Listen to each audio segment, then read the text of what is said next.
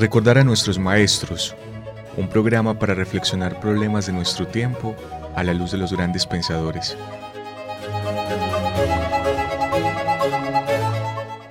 Dirección, Carlos Mario González, profesor de la Universidad Nacional de Colombia, sede Medellín.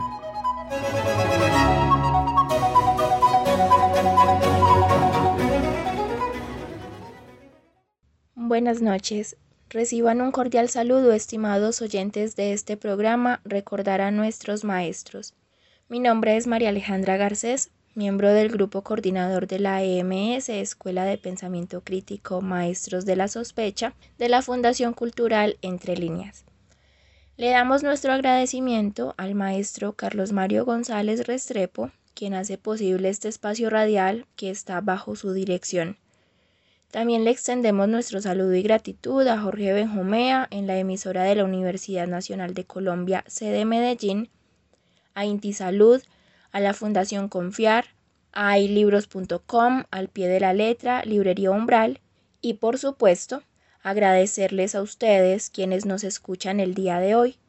Esperamos que les sea grato este programa y que nos sigan acompañando en la programación de cada lunes con programas sobre los maestros de la sospecha, Estanislao Zuleta, la literatura y esa forma literaria particular que es la poesía como la conocemos hoy en día.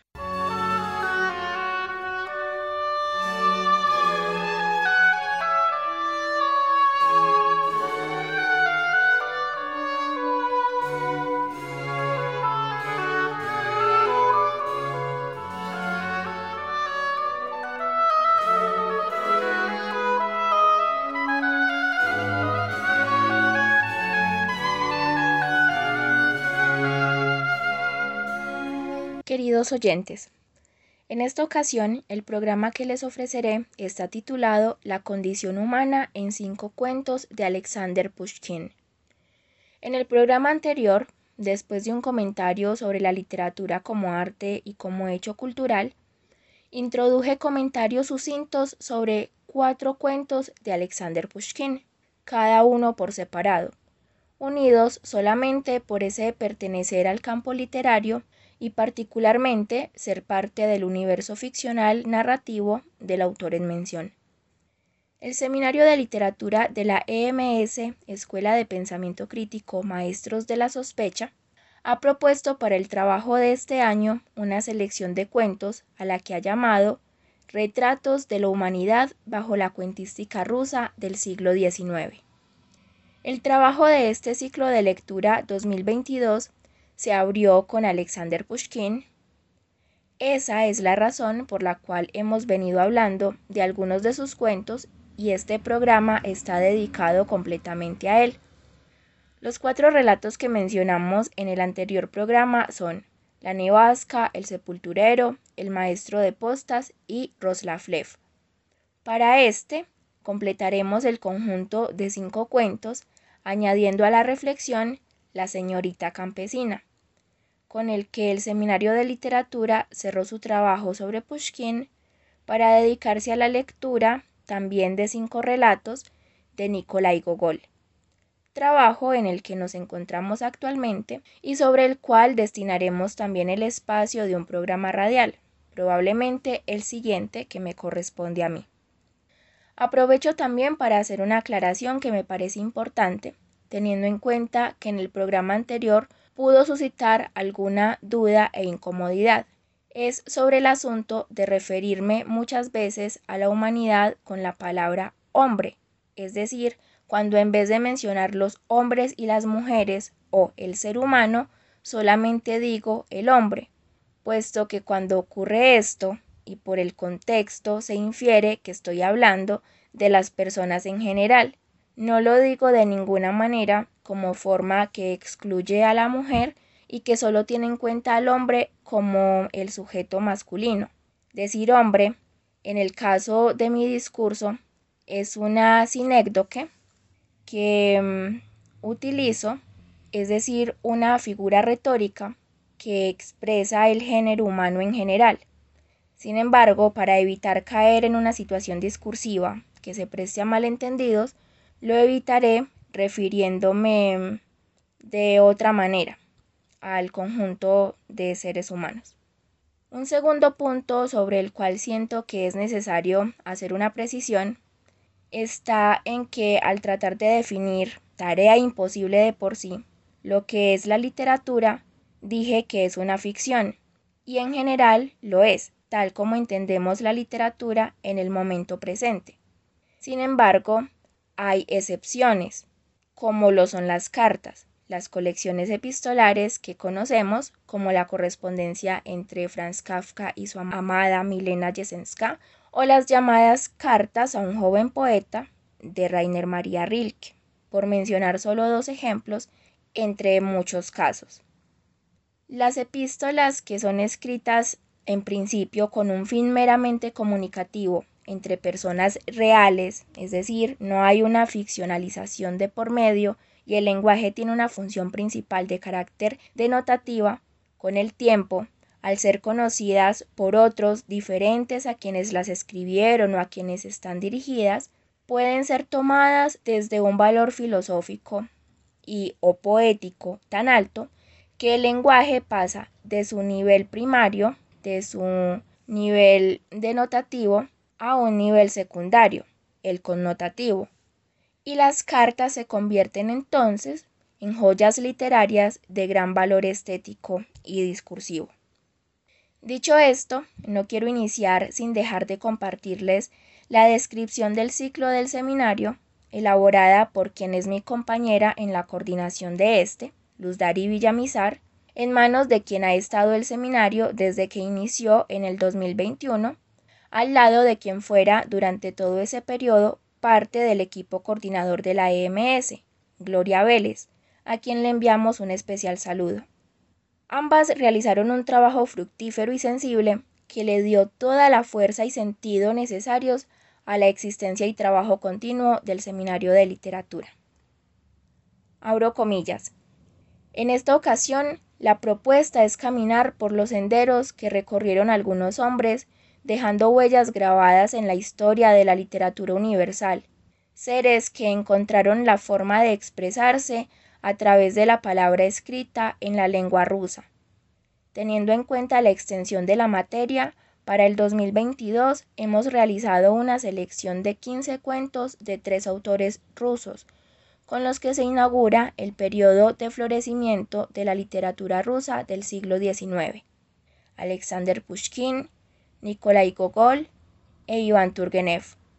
Estas narraciones cortas, dramáticas y cotidianas están habitadas por protagonistas que nos invitan a indagar en diversas características humanas y sus vínculos con las circunstancias sociales, explorando sus mundos interiores. Para iniciar, recordaremos un pensamiento del crítico y teórico literario Harold Bloom a propósito del arte de leer. Abro comillas. Para leer sentimientos humanos en lenguaje humano, hay que ser capaz de leer humanamente con toda el alma. Cierro comillas y continúo con la presentación redactada por Luz Dari. Dentro del trasegar de este seminario, el ciclo que abordaremos tiene por título Retratos de la humanidad bajo la cuentística rusa del siglo XIX. Bastante ambiciosa la propuesta, pensará alguien. ¿Y por qué leer a los rusos? se preguntará otro. ¿Y durante cuánto tiempo? Así irán surgiendo una a una las inquietudes. Lamentamos decepcionar a los seres curiosos. Las respuestas serán búsquedas que nos corresponde realizar durante el trayecto. Solamente dejaremos una idea abierta como punto de partida para el diálogo personal. Son las pulsaciones del alma las que interesan de la novela rusa. El alma es el protagonista verdadero. Así se refería Virginia Woolf a la literatura escrita en lengua rusa, por aquellos escritores que la habitaron durante el siglo XIX.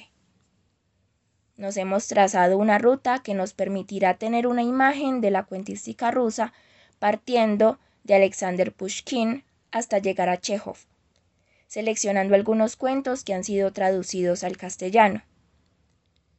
Durante 2022 abordaremos tres de sus máximos exponentes, Pushkin, Gogol y Turgenev. A partir del siglo XIX, la literatura rusa se incorpora con sus grandes creaciones a la, entre comillas, gran literatura, destacando por su sentido patriótico, humanista, democrático y social. Cierro comillas. Ahora sí, vamos a los cuentos que nos convocan en esta ocasión como razón de ser de este programa. Repito sus nombres. La Nevasca, El Sepulturero, Roslavlev, El Maestro de Postas y La Señorita Campesina. Empecemos por situar al autor desde su lugar de enunciación. Alexander Pushkin nació en Moscú en 1799 y murió en San Petersburgo en 1837. No solo escribió cuentos, sino también novela, poesía y teatro. De manera que tenía un amplio conocimiento de las formas de los géneros literarios. Su literatura es, por una parte, el diálogo con los autores que lo antecedieron y a los cuales tuvo la oportunidad de descubrir, y por otra, un punto de partida para los grandes escritores rusos que vinieron después de él, varios de ellos que leeremos en el Seminario de Literatura a medida que el ciclo de cuentistas rusos avance. Pushkin vivió en la todavía Rusia zarista, y siendo muy joven se vio envuelto en un ambiente de tensión política y militar interna y externa del imperio ruso. Tal contexto social es lo que le permitió escribir sobre la guerra, el amor, la pobreza, los oficios, la desesperanza, y burlarse un poco de la vida misma y de su sociedad envuelta en una decadencia proveniente de la administración imperial y de la apropiación de una cultura extranjera, la francesa. Pushkin se mostró en su literatura como defensor de la cultura rusa y abanderado de la realidad social en la que estaba inserto, teniendo sus experiencias propias y lo que veía en las otras gentes de su patria como material para su escritura. Moviéndose entre el romanticismo europeo, que estaba en su apogeo para ese entonces, y el realismo, que sus sucesores llevarían al límite unos años después. Todo lo anterior, entender el lugar de enunciación del autor, es importante, así como cualquier autor, o mejor, así como con cualquier autor, para hacer una lectura desde la época en la que tuvo lugar la escritura y publicación del texto al cual uno se aboca, y no desde la época de nosotros, los lectores, pues sustraer de manera tan brusca el contenido del texto y extrapolarlo sin cuidado a la actualidad genera casi siempre interpretaciones y juicios errados tanto sobre la obra como sobre el autor. Leer con cuidado es no solo leer despacio y atentamente, sino leer desde el lugar del autor, desde el lugar del narrador y de los personajes. Los cinco cuentos hacen parte de una colección que lleva por nombre Cuentos del difunto Iván Petrovich Belkin, seudónimo de Pushkin fueron escritos entre 1831 y 1836. En cada cuento uno encuentra un nivel fabular, una historia, que se desarrolla en algún lugar ruso. Los personajes en su mayoría no están revestidos de ninguna condición especial, simplemente tienen un rol dentro de su sociedad y un lugar en la escala jerárquica establecida en aquella época. Digo que no tienen ninguna condición especial porque el autor nos los muestra tan humanos como humanos, aunque sean personajes. De esta manera, lo que me parece que, o a lo que me parece que Pushkin le apunta, es a unas construcciones narrativas en donde, por la misma forma, se ha condensado un asunto o unos asuntos que atañen a la condición humana, a esa condición inexorable de ser humano. Es por esto que en los cuentos todos los personajes aparecen desde su humanidad comunicando su modo de vida, su relación con el mundo que habitan, sus condicionamientos sociales, ya sea desde la mirada propia que cae sobre sí mismos o desde la mirada del otro. Lo que le pertenece al ser humano en su condición es lo que nos permite a nosotros, un par de siglos después, leer a Pushkin sintiendo, si leemos con el interés merecido, una punzada en el costado que nos recuerda que esos personajes de cada relato están creados a partir de personas que bien podemos ser nosotros, nosotros, hijos del siglo XIX, en donde tanta resonancia hallamos. Ese es el hilo conductor entre estos cinco relatos, que nos hablan de la condición humana desde diversos puntos de reflexión. El cuento con el que el ciclo de lectura se abrió fue La Nevasca. No puedo detenerme a hacer una sinopsis de los cuentos porque el tiempo destinado al programa me lo impide, pero quiero invitarlos, queridos oyentes, a leerlos. Recordar a nuestros maestros es, en este momento, entre otras cosas, una invitación a la lectura, en este caso de los cuentos abordados. En el caso de los programas realizados por mis compañeros, una invitación a la lectura de los maestros de la sospecha, Freud, Nietzsche, Marx, de Stanislao Zuleta, y del resto de pensadores que acompañan las reflexiones sobre los pensadores centrales, y también una invitación a leer a esos referentes y poetas que se mencionan en el programa dedicado al seminario de poesía. Volviendo sobre la nevasca, tenemos un problema central allí que es tratado con un tono bastante cómico por parte de Pushkin. Ese tono cómico, el sarcasmo, la ironía son recursos del autor para hacer sus críticas menos incisivas, sin decir menos serias. Bien puede uno reírse de algo muy serio pero tras la risa se instalan la pregunta y el malestar. ¿No nos causa risa acaso el absurdo del que sabemos que somos parte, precisamente por eso, porque nos identificamos con ello? El mismo recurso es utilizado en El sepulturero y en La señorita campesina. Tal vez los dos cuentos más serios son Roslavlev por su sentido patriótico y El maestro de postas porque allí el autor está tomándose la libertad de hacer, a través del narrador, una crítica directa, sin rodeo alguno, a la jerarquización social y a las consecuencias de esta sobre la gente. En la nevasca tenemos una tormenta que lo cubre todo en el momento menos apropiado, porque se presenta en medio del desarrollo de los planes de sus personajes.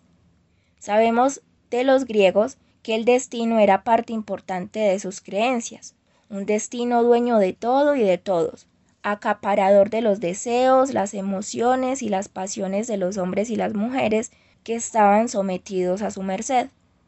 Pushkin se burla un poco de esa creencia en el destino, pero a la vez de los planes que hacemos los seres humanos, quienes arriesgamos nuestra vida en el camino sin saber si llegaremos al punto que nos hemos planteado.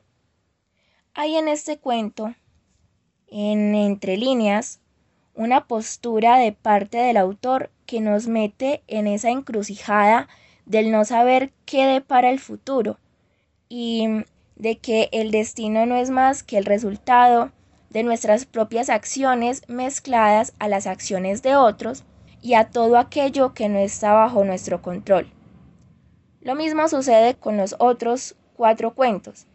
Para poder llegar al desenlace, que es inesperado en todos los casos, se necesita de unos hechos, del actuar de unos personajes.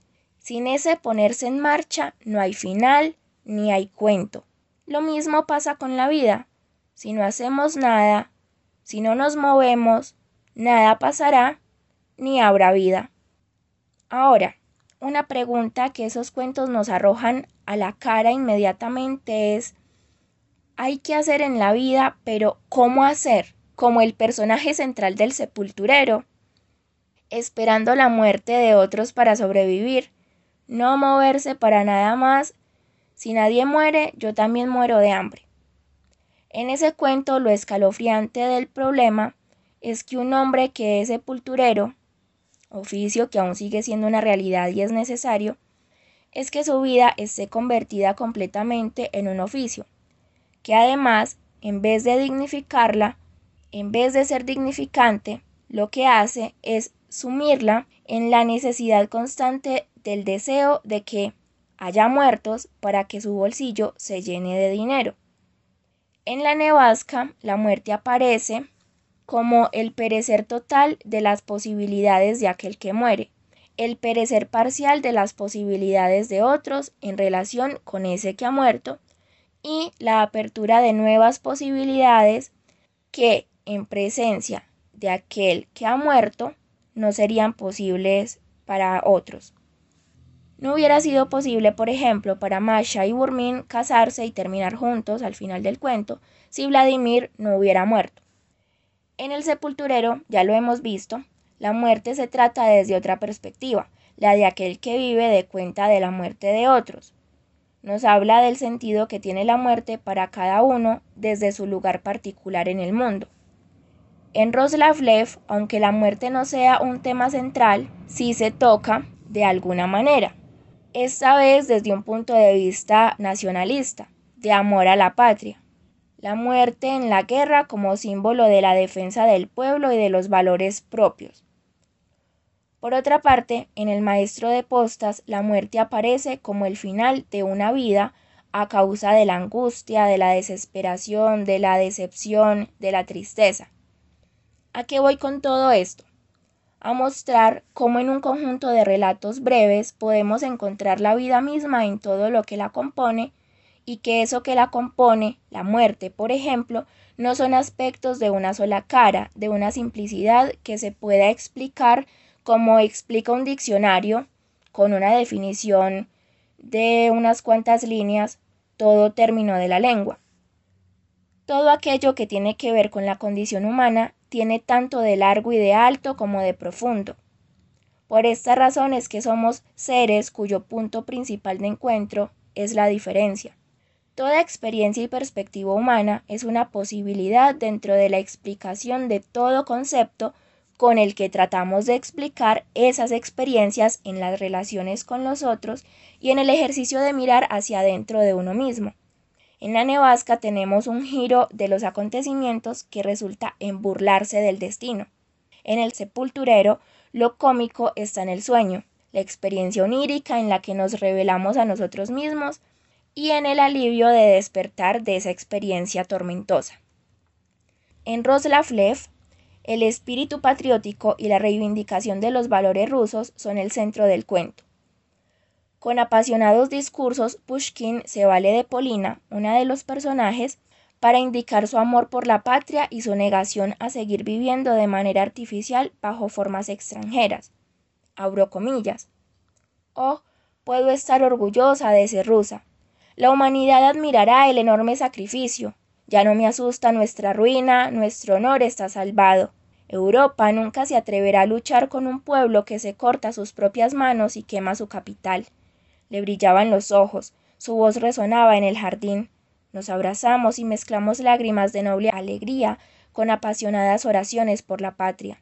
Sabes, dijo Polina con aire inspirado, tu hermano es feliz, no está prisionero, alégrate, ha muerto por la salvación de Rusia. Cierro comillas. En El maestro de postas, cuento que dije es el otro de tono más serio, la crítica de Pushkin a su sociedad se hace a través del narrador. Abro comillas. Siendo joven e impulsivo, me indignaba por la bajeza y cobardía del maestro de postas cuando este último destinaba al carruaje de un alto funcionario la troika que estaba preparada para mí. Me costó el mismo trabajo acostumbrarme a que en las comidas de los gobernadores los electivos criados pasaran por delante de mí sin servirme. Ahora ambas cosas me parecen normales. En realidad, ¿qué sería de nosotros si en lugar de la regla comúnmente aceptada, las jerarquías deben respetarse, se introdujera otra, por ejemplo, la inteligencia debe respetarse? ¿Qué discusiones surgirían entonces? ¿Y a quién empezarían a servir los criados? Cierro comillas.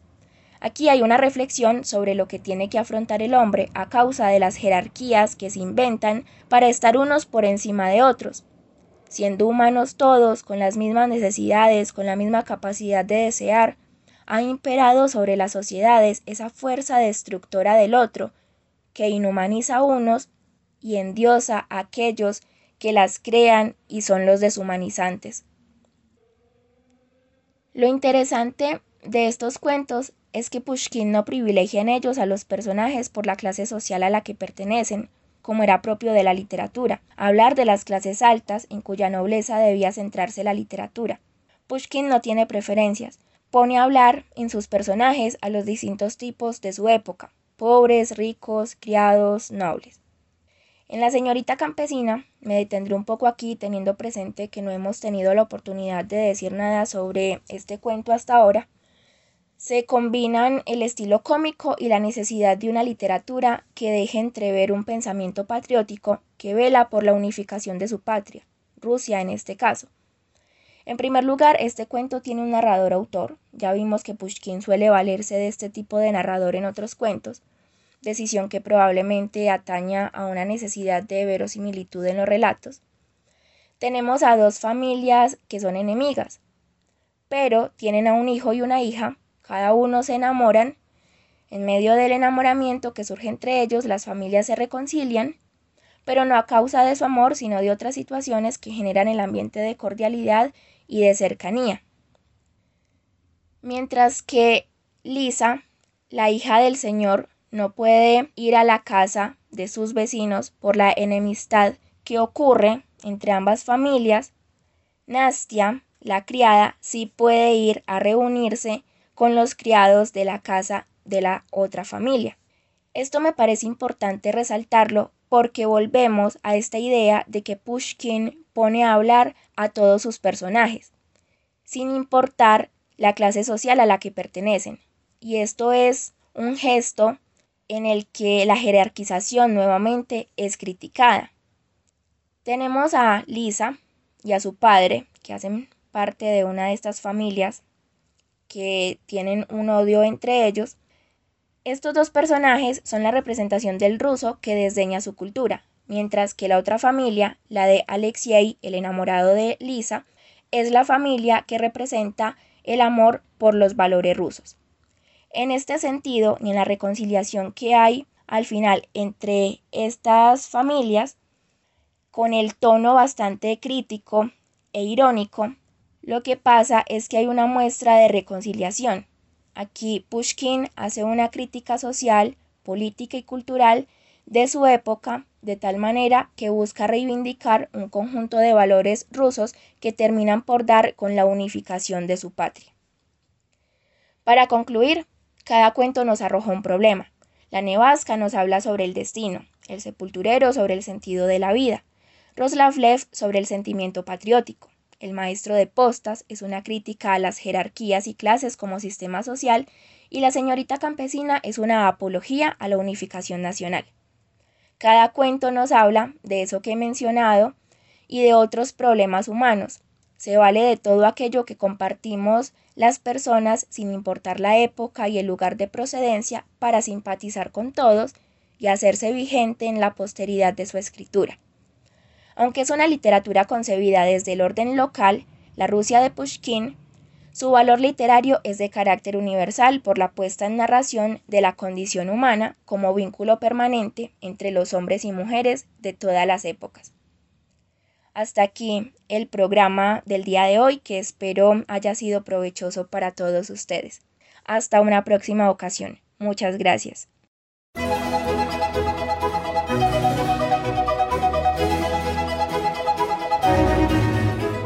Recordar a nuestros maestros, un programa para reflexionar problemas de nuestro tiempo a la luz de los grandes pensadores.